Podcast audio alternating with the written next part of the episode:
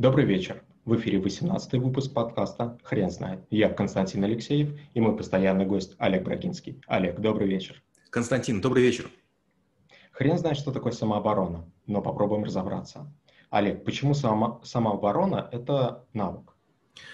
Дело в том, что каждый человек рано или поздно может с чем-то с таким столкнуться, что будет выше его сил. Допустим, к нему подойдут двое человек, приставят нож, приставят пистолет. А, к женщине могут подойти тоже там такие хулиганки, которые явно будут с нехорошими намерениями. И возникает ситуация, при которой необходимо либо отдать то, что вам ценно, дорого, и потом как бы всем рассказывать, вот меня обидели, или заранее подумать головой и к этому подготовиться. Вот самооборона – это какие-то минимальные вещи, которые позволят избежать, ну, хотя бы простейших наездов на улице э, незнакомыми людьми. Есть очень тонкая грань между самообороной и атакой, юридически. Олег, объясните, пожалуйста, разницу. Юридически это, конечно, есть, и мое образование юридическое требует вам сказать как бы как, как положено, но, к сожалению, юриспруденция такая штука очень замудренная, и будет такое ощущение, как будто бы я издеваюсь. А самооборона начинается, по сути, после атаки другой стороны. Кто первый начинает конфликт, переходящий в рукоприкладство или применение оружия, по сути, тот и атакует. А вот получается, самооборона начинается после того, как вы уже были атакованы. Не очень хорошая, честно говоря, история, но, тем не менее, юриспруденция требует а, определить, кто же был агрессором. Олег, есть у самообороны правила? У самообороны, конечно, есть правила. И вы не поверите, самое первое правило – это всеми силами избегать стычек.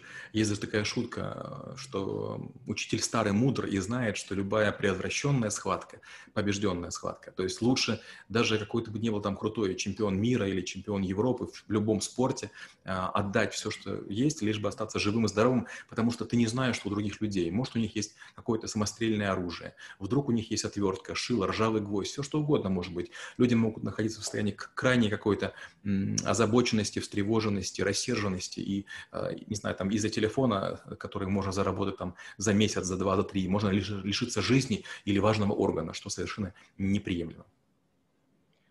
Какие ошибки самообороны могут быть? Ну, первая ошибка – это то, что большинство людей, особенно мужчины, которым говорят «пойдем разберемся», думают, что с ней будут разговаривать. Нет, в какой-то нехороший момент вас толкнут, вас подло ударят, после чего и забьют. То есть любая попытка выйти поговорить точно закончится драгой, и с большой вероятностью люди, которые это делают, уверены в себе, вероятно, их больше, и это будет ловушка. Поэтому оставайтесь под, под воздействием видеокамер, чтобы было видно, кто чего начал.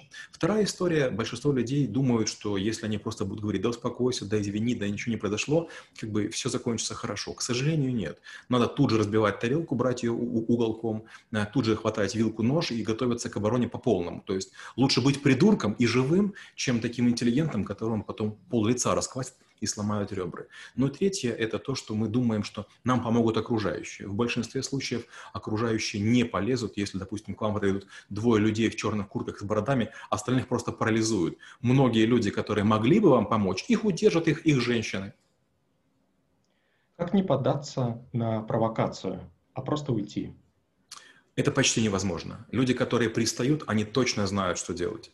И получается, если вы не были знакомы с миром криминальным, если вы не служили в специальных войсках, у вас очень мало шансов. У вас обязательно заберут то, что вознамерились, и обидят так, как хотели.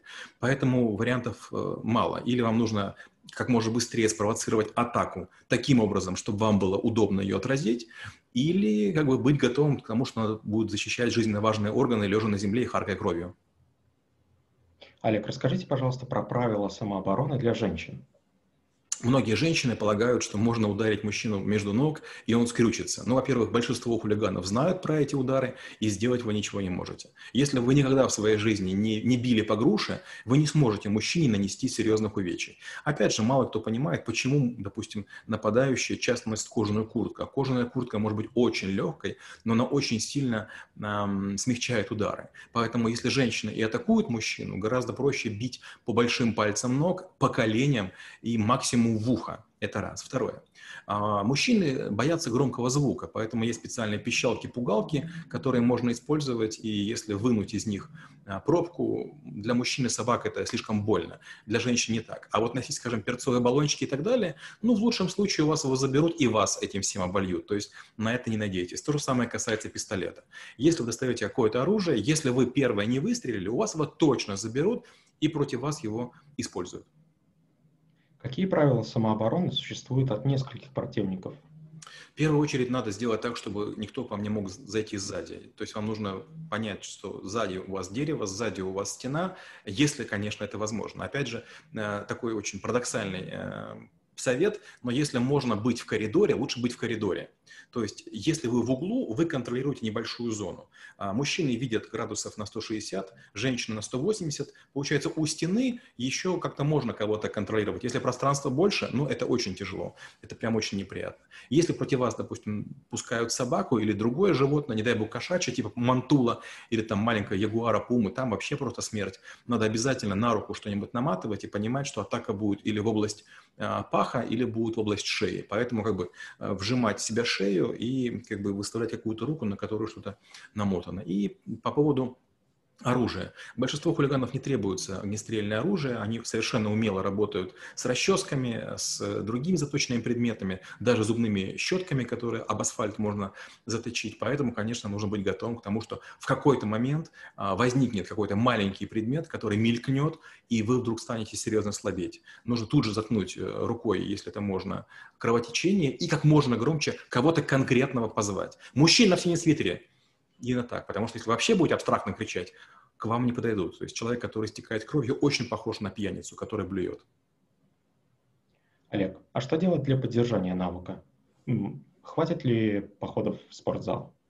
Но опять же, спортзал, спортзал, спортзалу рознь. Надо понимать, что а, любые движения, которые вы делаете в зале, они вам не помогут. У меня зал полный качков.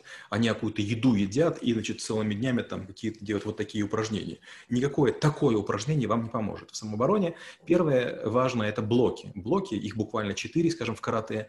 Их надо знать, их надо оттачивать. Если у вас есть возможность, вы можете делать это с, с напарником или напарницей. Если нет, вы должны это делать в реальной жизни. Очень медленно, очень спокойно и большое количество рак. Раз. Блок у вас должен вылетать автоматически только от того, что вы это делали на уровне рефлексов. То есть мозги в этот момент не работают. То есть момент, когда у вас что-то летит, рука, нога, не знаю, лом, а, лучшее, что можете сделать, это поставить руку, там, поставить ногу определенным образом. если вы этого не тренировали, то у вас, конечно, ничего не получится. Спасибо. Теперь на вопрос, что такое самооборона, будет сложно ответить. Хрен знает.